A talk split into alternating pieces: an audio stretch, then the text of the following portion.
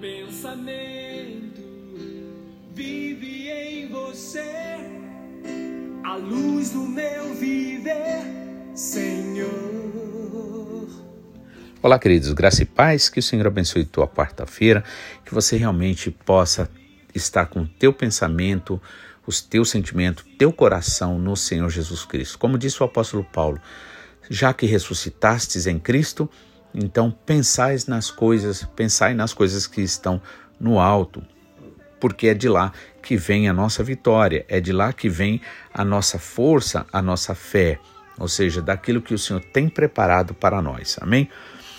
E eu gostaria de estar tá dando continuidade aqui no capítulo 4 de Mateus, a partir do versículo 18 ao versículo 22, que fala sobre a chamada de quatro pescadores. Veja só, os primeiros aqui que são mostrados, né, para iniciar, para estar ali auxiliando o Senhor Jesus Cristo. Não porque Jesus que precisasse de ajuda no caso, mas porque é, para dar a oportunidade né, para que aqueles homens descobrissem algo maior e melhor do que aquelas atividades que eles praticavam. Então vamos lá.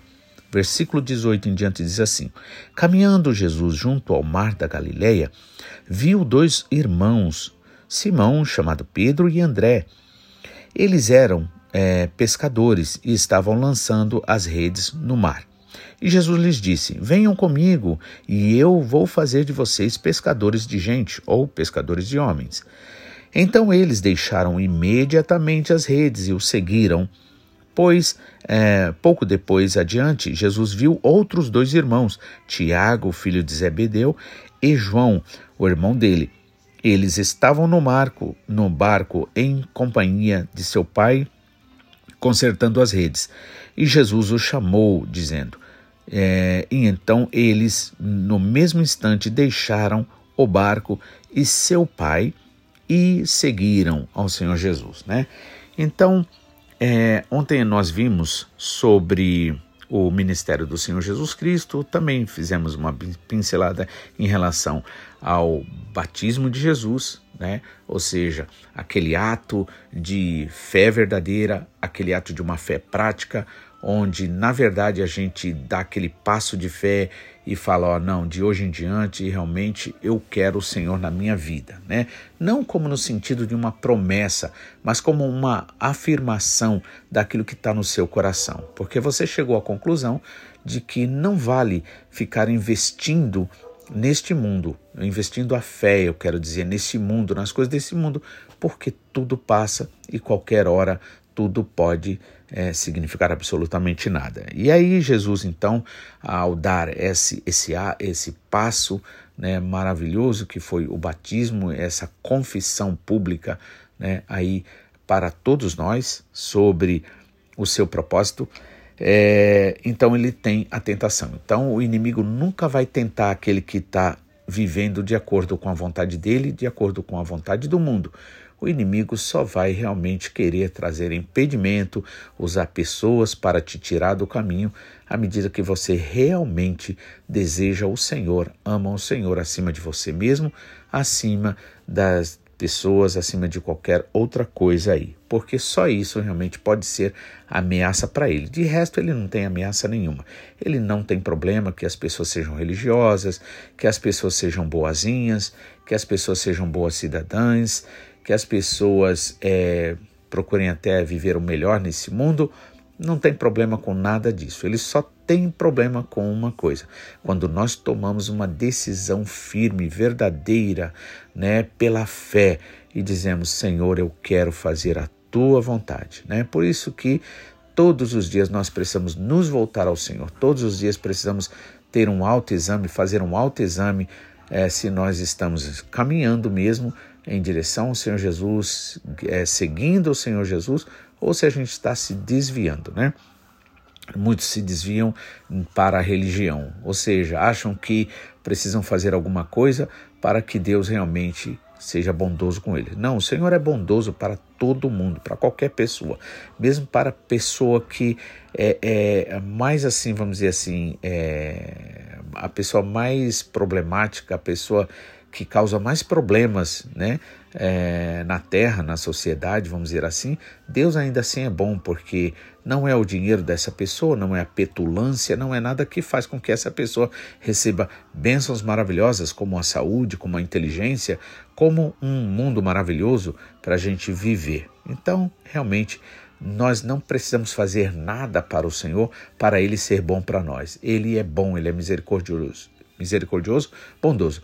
No entanto, para aqueles que querem agradar ao Pai, para aqueles que querem viver de acordo com a vontade do Pai, para aqueles que são de fato gratos a esse Pai maravilhoso por tudo que ele tem feito por nós e, acima de tudo, por ter enviado seu Filho Jesus Cristo para nos salvar e nos livrar da condenação eterna, então, para esses, realmente a atenção do Pai está voltada. Por isso que Jesus Cristo disse que Deus é espírito, importa que nós adoremos a Ele em espírito e em verdade, e que ele busca os verdadeiros adoradores, ou seja, aquele que vai além da religião, aquele que vai além da boa vivência, aquele que vai além de todo e qualquer padrão plausível a este mundo. É preciso ir além. Jesus também disse: se a justiça de vocês né, não exceder, não estiver acima né, da, da justiça dos fariseus e dos hipócritas, que, eram, que só se preocupavam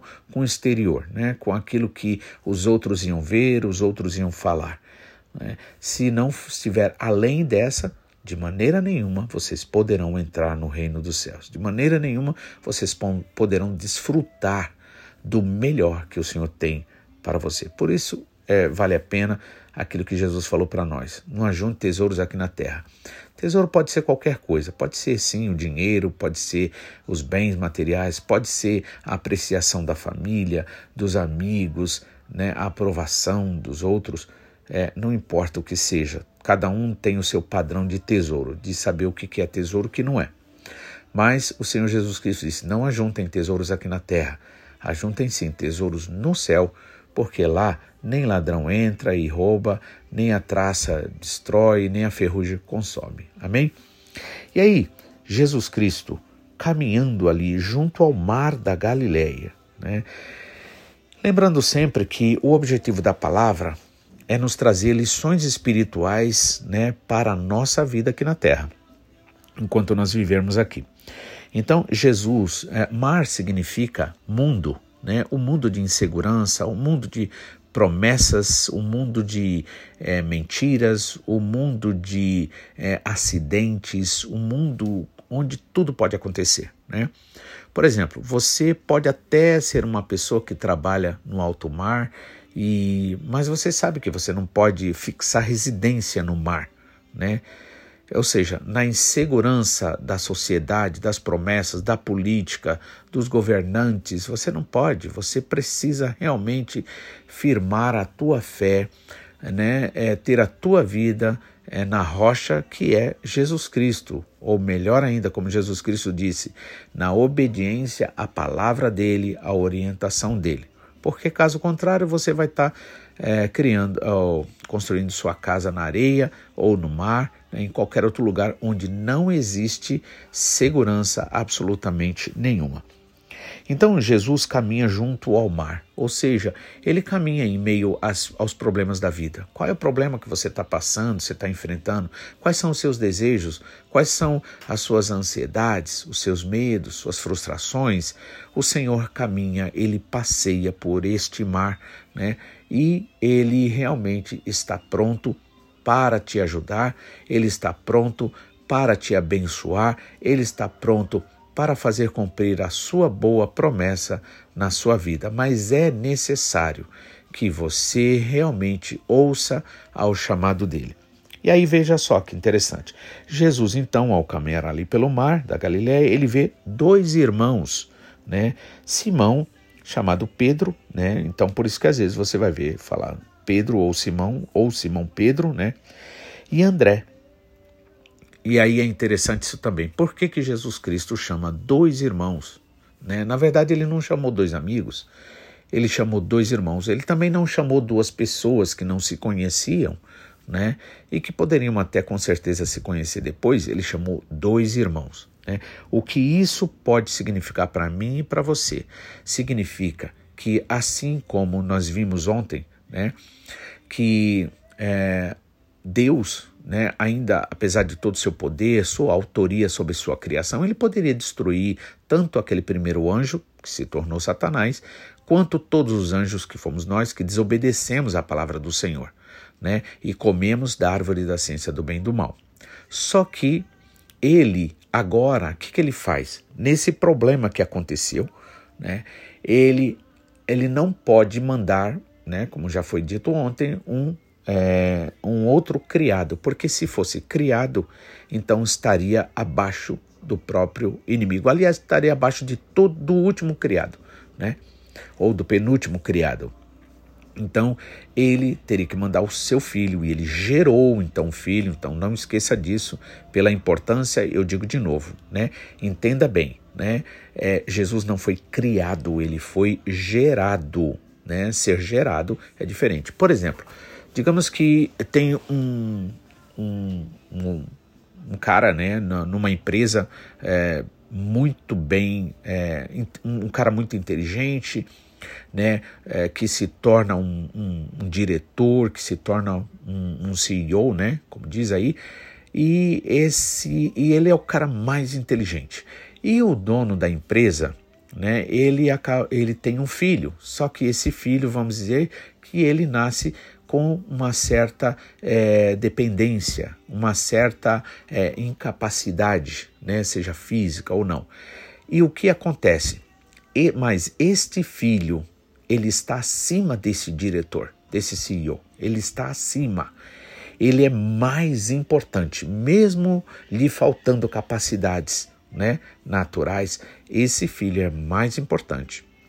Então, é, Jesus, então, e, e, Jesus, e contando ainda mais que Jesus foi e é perfeito, é perfeito, né? Mas se ainda fosse, por isso que Jesus Cristo disse, né, que de todos os profetas, João Batista foi o maior no Antigo Testamento, né? Mas agora o menor no reino dos céus é maior que João Batista. Por que, que é maior? Porque agora nós estamos na condição de filho, né? Não estamos na condição de servo, nem mesmo na condição de amigo. Nós estamos na condição de filhos. Então isso é importante a gente entender para que a gente não aceite né, outra forma, é, é, algo que seja fora daquilo que o Senhor Jesus Cristo veio fazer. É importante também, talvez você que conhece um pouco mais a Bíblia possa dizer assim: não, mas e o apóstolo Paulo disse que eu sou servo né, de Jesus Cristo. Você pode entender o seguinte: servo de Jesus Cristo, imagina, por exemplo, José. José, é, é, ele foi vendido pelos seus irmãos e ali ele tem todo, é, é, só que agora ele cresceu, ele é o cara, segundo cara mais importante ali no Egito, né, como nós sabemos a história. E aí acontece que é, seus irmãos vão para lá e seus irmãos que o venderam agora estão numa situação né, que eles mesmos se humilham, dizendo que, né, que eles são servos de José. José, na verdade, ele não quer que os seus irmãos é, é, assim o vejam nesse sentido agora como Senhor, nessa relação Senhor-servo, né? Porque ele busca, ele amou ali seus irmãos, ele chorou com seus irmãos, ele abraçou seus irmãos. O que não acontece com o servo, naturalmente. O servo, normalmente, ele é aquele cara meio distante, aquela pessoa que está é, tá sempre com medo se vai ser mandado embora. Se não, né? Então, assim, o apóstolo Paulo chega a dizer: Eu sou servo do Senhor Jesus Cristo, né?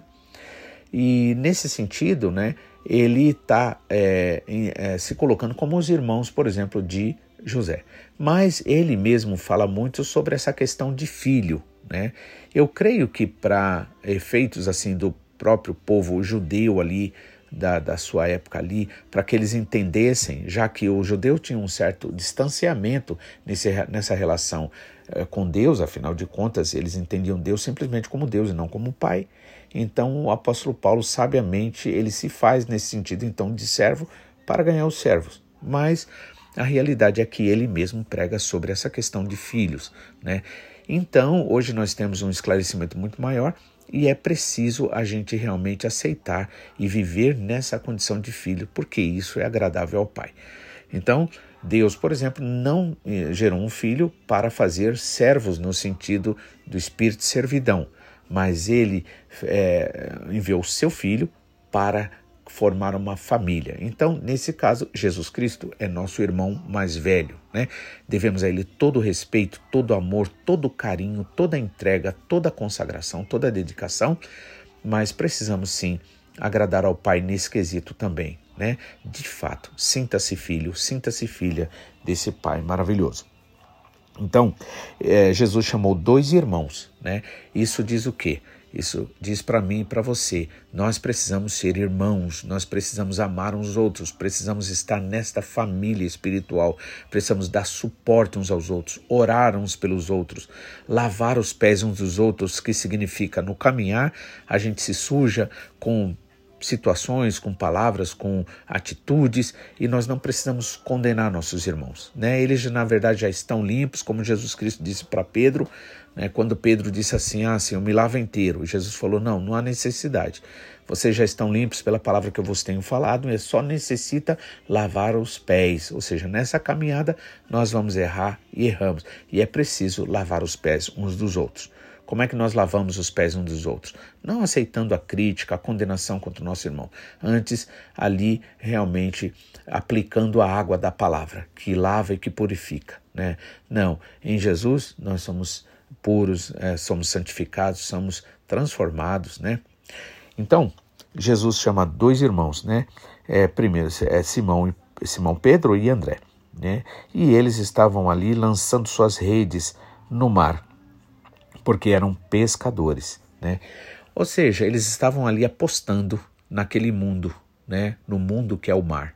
Eles estavam, quantas pessoas, quantos até crentes, na verdade, né? Tem é, é, a palavra de Deus em si, quantos têm realmente é, é, a promessa de Deus, mas estão apostando suas redes nesse mundo, estão querendo é, receber, é, assim, por esforço próprio, quando na verdade o Senhor é aquele que disse já para ali através do, do Davi, né, de Davi, Salmo 127, o Senhor dá aos seus amados enquanto dorme, né? E também é, um outro versículo que no momento não lembro a, diretamente o versículo e o capítulo, mas diz o seguinte, que é, o Senhor, ele é, que quando nós confiamos no Senhor, então ele trabalha por nós, né? Ele trabalha por aqueles que nele esperam. E Pedro e André estavam ali lançando suas redes ao mar. Ou seja, eles na verdade eles tinham um desejo muito grande, um desejo de ser, serem úteis, um desejo de é, ganhar significado para a vida deles, né? Mas o que, que eles estavam fazendo? Lançando redes ao mar. Ou seja, estavam se esforçando ali para que a vida deles tivesse sentido. A nossa vida, a sua vida só tem sentido, de fato, se Jesus Cristo viver na sua vida, né?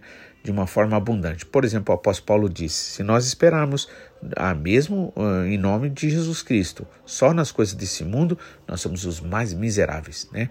Mas ele chegou num outro ponto e disse: é, eu, eu que, que não seja eu, né? Não viva eu, mas Cristo vivendo em mim. Então é isso, né? E a gente vive a vida abundante quando Jesus Cristo vive em nós, quando o nosso desejo é o desejo do Senhor Jesus. Ou seja, o desejo, melhor ainda, o desejo do Senhor Jesus é o nosso desejo. A vontade do Pai, alegrar o Pai, é o nosso desejo, a nossa vontade. E aí eles estavam lançando, nada conseguindo ali, ou conseguindo até coisas que realmente não duravam absolutamente nada.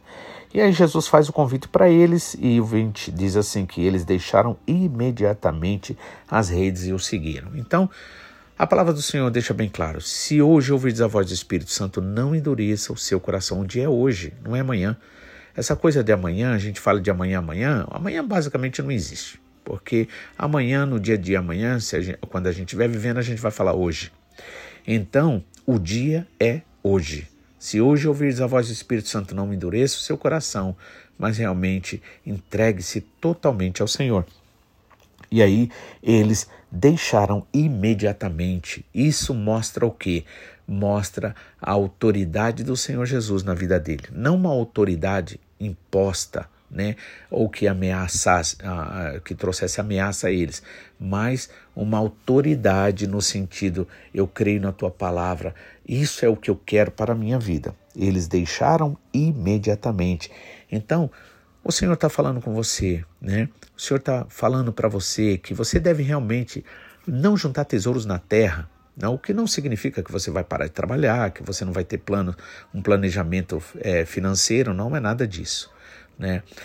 Mas que é, não coloque é, essas coisas acima da vontade do Senhor, né? É, Jesus Cristo disse: indo pregai o evangelho, ou seja, onde quer que você esteja, com quem que você esteja, fale do amor de Deus, fale do amor do Pai, né? Mostre esse amor do Senhor Jesus Cristo e assim você vai estar juntando tesouros no céu, não simplesmente aqui na terra. Amém? Aí eles deixaram imediatamente. Pouco mais adiante, Jesus viu outros dois irmãos, veja só, né? Dois irmãos, Tiago e João, o irmão dele, é, eles estavam no barco em companhia de seu pai, consertando as redes. Veja, eles tiveram problemas ali, então estava consertando a rede. Né? Outro tempo que estava perdendo, consertando a rede, para depois, quando pescasse, ia pescar coisa que ia ficar aqui na terra mesmo, que ia precisar de novo e de novo e de novo. Né? Só que quando Jesus chama eles, a Bíblia diz que no mesmo instante, versículo 22, eles deixaram o barco e seu pai ou seja, deixaram não só o barco, mas também deixaram seu pai. O que, que o Senhor quer dizer com isso para nós? Que a gente vai abandonar a família, que nós vamos, é, vamos ignorar as pessoas na nossa vida? Não, não é isso absolutamente. Quando Jesus Cristo disse: Quem não deixar pai, mãe, filho, irmãos, parentes, bens, amigos, não pode me seguir. O que o Senhor está dizendo simplesmente é: não coloque o seu amor, a sua esperança né? É, é, é, no mundo, na família, no, ou seja, coloque o seu amor acima de tudo no Senhor Jesus. Por quê? Porque se você amar ao Senhor Jesus, você vai amar da melhor forma o seu pai, sua mãe, seu irmão, sua filha, seus parentes e vai saber valorizar as coisas que o Senhor tem dado. Por exemplo, Aquilo que você tem de bens não vai ser usado para você se achar melhor do que os outros, mas será usado para abençoar vidas. Né? O Senhor vai te dar estratégias para você criar situações onde você possa é, é, ver vidas serem abençoadas através de você. Por exemplo, de repente você é, tem é, condições financeiras a mais e você, é, por exemplo, procura num projeto, por exemplo, criar uma escola, alguma coisa que dê uma é, condição para as pessoas é, terem uma profissão é, e poderem realmente ganhar o seu uh, dinheiro para o dia a dia. E assim vai. Então, é, na maioria das vezes, nada tem a ver com distribuir dinheiro, porque o que vem fácil, vai fácil. É preciso sim haver uma disciplina. Até mesmo na vida espiritual isso acontece. Você não recebe tudo do mesmo, da mesma hora né? Mas dia a dia o Senhor vai te ensinando e assim também você vai sendo benção na vida das pessoas. Então, por isso é importante que nós imediatamente a gente dê ouvidos ao Senhor. Nós tenhamos essa consciência, é o meu irmão, é a minha irmã e nós somos filhos de um Pai maravilhoso. Que Deus abençoe você, que nosso Pai possa estar sempre amando você, é, você possa sentir cada vez mais o amor do Pai, né, a graça e a misericórdia do Senhor. Amém? Que Deus abençoe e assim estaremos amanhã juntos, se assim o Senhor nos permitir, em nome de Jesus.